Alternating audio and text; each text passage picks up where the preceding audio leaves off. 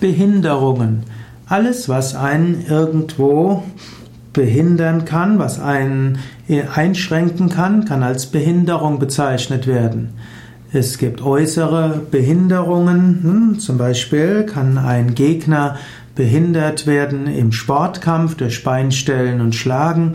Es gibt Behinderungen durch die sozialen Umstände, durch äh, sogenannte ja, Bürokratie, die alles etwas erschwert. Es gibt Behinderungen durch die äußeren Umstände und ein Mensch kann auch körperliche oder geistige Behinderungen haben. Behinderung wird heute sehr häufig im Kontext mit Invalidität gleichgesetzt, dass jemand dauerhafte körperliche oder psychische Einschränkungen hat und das wird dann als Behinderung bezeichnet.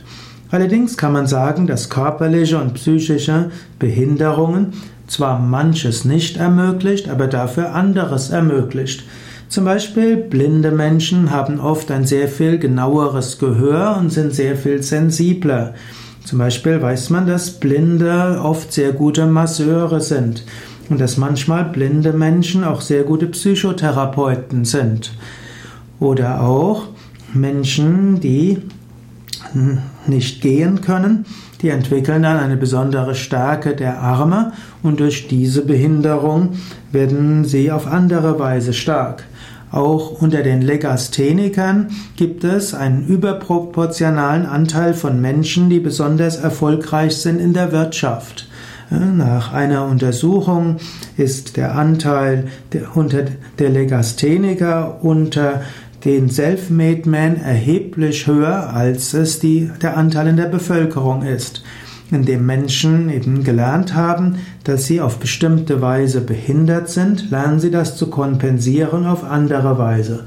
So kann man sagen, Behinderungen sind eigentlich Ermöglicher, indem man bestimmte Dinge ermöglicht bekommt, kann man lernen, diese Fähigkeiten zu entfalten und zu entwickeln. Wenn du dich also irgendwo behindert fühlst, nicht jetzt im medizinischen Sinne, dann nimm das als Gelegenheit, andere Fähigkeiten zu kultivieren und zu entwickeln.